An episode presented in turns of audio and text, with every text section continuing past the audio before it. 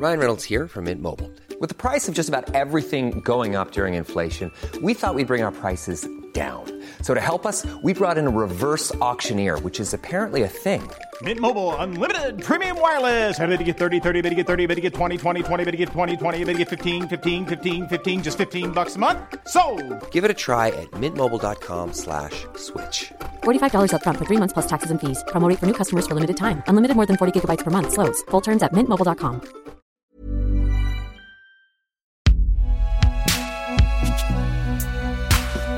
Binge Audio. Moyunga 71, épisode 2.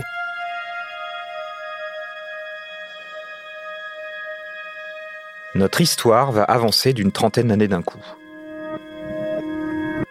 Trente années durant lesquelles Emmanuel Cortadelas a dû apprendre à vivre sans son frère Bertrand, mort pour la France au Tchad. Trente années durant lesquelles cette histoire familiale s'est ancrée dans la grande histoire de l'armée, la grande histoire de la France.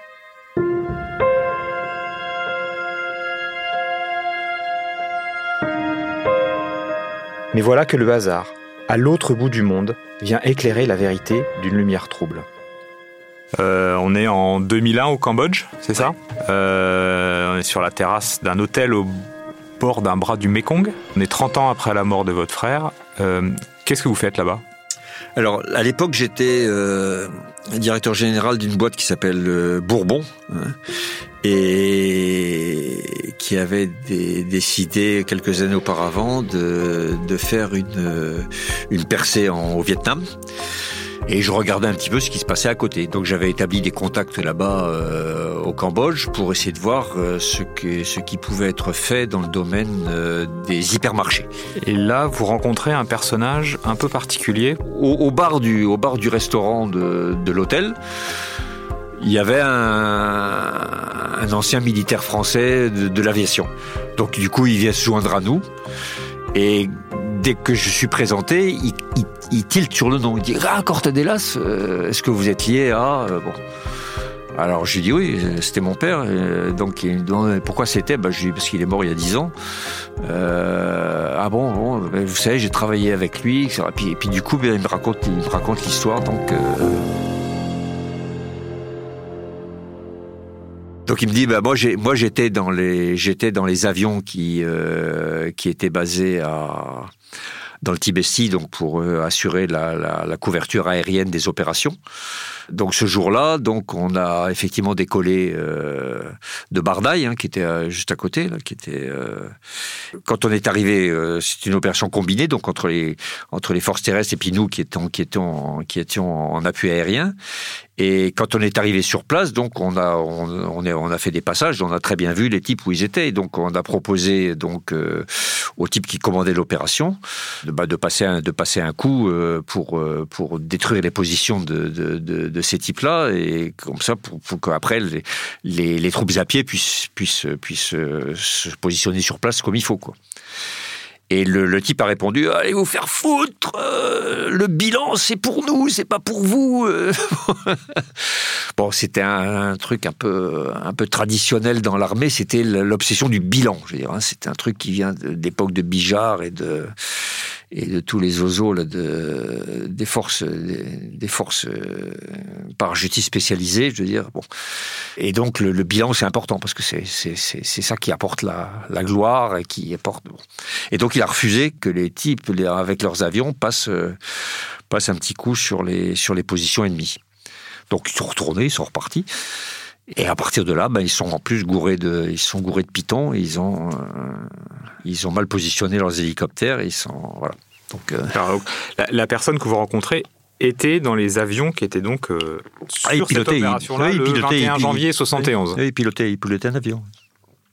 C'était un des pilotes. Ils étaient deux avions. Ils étaient un, un des, un des deux pilotes d'avion. Qu'est-ce que vous ressentez au moment où il vous raconte ça? Parce que ça, c'est quand même, euh, ça vous donne une autre vision, euh, une vision très différente de la mort de votre frère. Oui.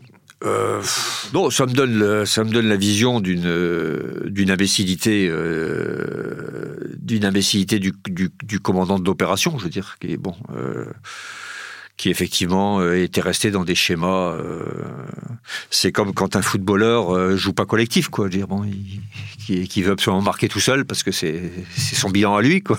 Sauf que là, il y a des morts. Oui, euh, bon, mais bon, euh, donc c'est euh, c'est c'est une absence de, de conscience de de- de- de- d'action collective, si vous voulez. Donc euh, bon, Est-ce que ça vous fait changer le regard que vous portez sur cet événement?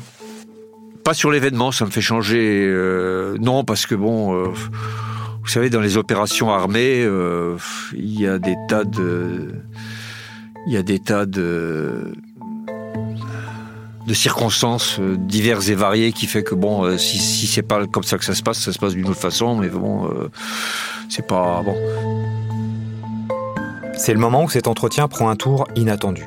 Moi, à cet instant, je ressens une injustice profonde. Je pense que les choses auraient pu s'écrire autrement, que les événements auraient pu prendre une tournure moins dramatique.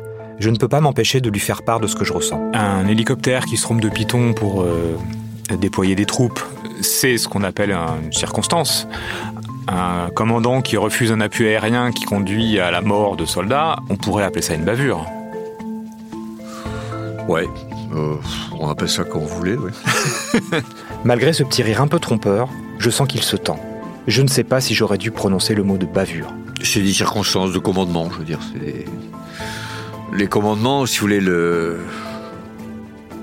euh, de toute façon, on sait bien que dans des opérations armées, euh, à un moment donné ou à un autre, il y a de la casse. Je veux dire, bon, Euh, j'ai, si vous voulez, sur, ce, sur ce- ce- cet officier-là, je veux dire, j'ai, un regard très critique maintenant, mais je lui en veux pas euh, fondamentalement. Je veux dire, bon, il a, il était sur place, il était en position de commander. Vous savez, quand vous commandez, bon, moi, moi, je l'ai vu dans d'autres circonstances. Quand vous êtes chef d'entreprise, vous avez aussi euh, des pressions qui viennent de toutes parts. Vous êtes obligé de prendre des trucs. Bah, de temps en temps, les, décisions que vous prenez, elles sont complètement cons.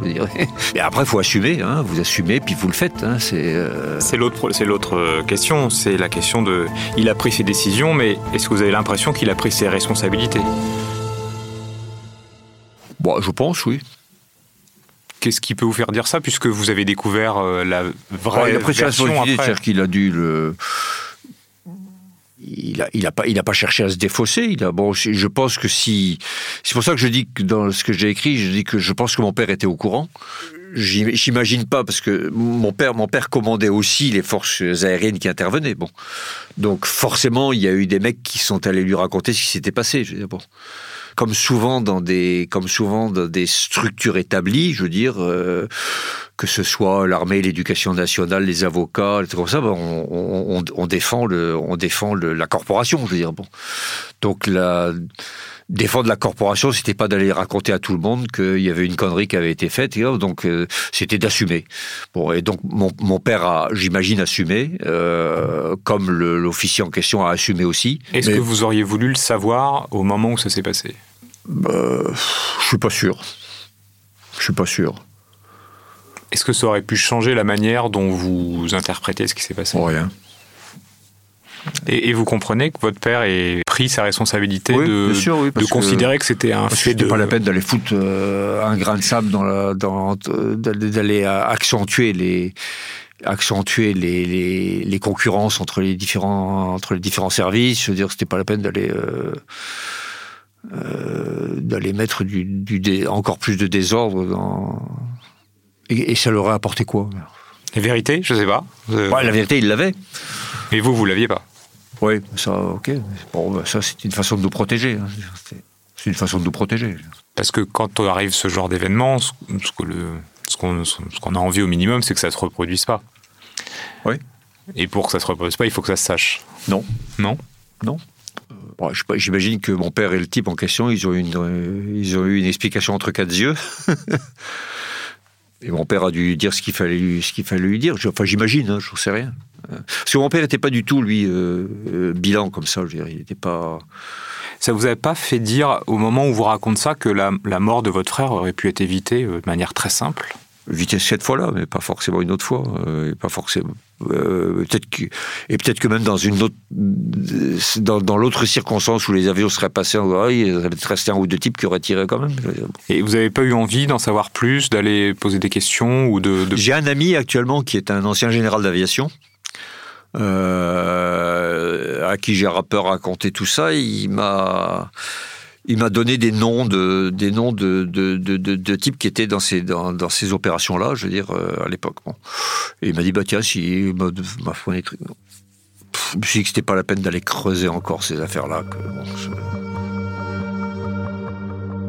C'est un détail intéressant, surprenant.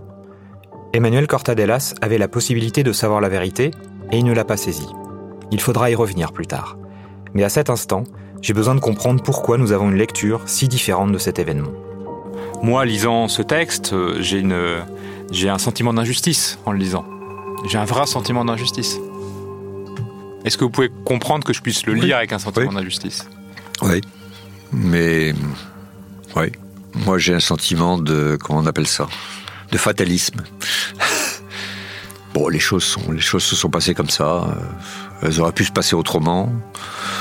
Et vous n'avez pas envie que, euh, que la vérité soit écrite quelque part plus que dans un document à caractère euh, familial? Parce qu'on apprend toujours de ce Ouais. genre de situations, d'erreurs, euh, qui sont des erreurs individuelles, qui provoquent des, des échecs collectifs parfois, mais c'est euh, la- question de que ça laisse une trace. Oui. Quelle en sera l'utilité? Ah, ça, ça- moi, ça, je suis. Là, la voix que vous entendez, c'est celle de Sylvain Lambroso.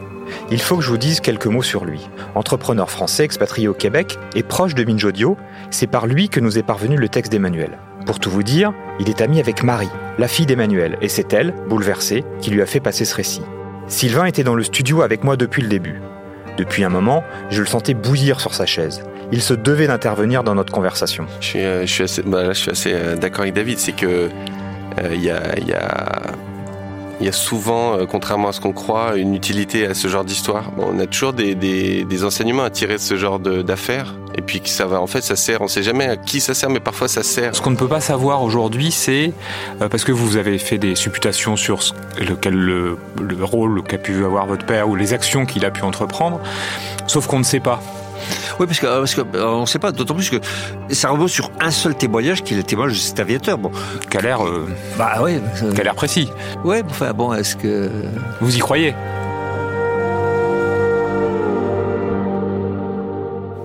Oui, j'y Vous crois. enfin vous m'avez dit tout à l'heure que c'est la version officielle, celle-là. mais- Bon, mais euh, est-ce que c'est vrai? Vous n'avez pas envie de savoir si c'est vrai? Non.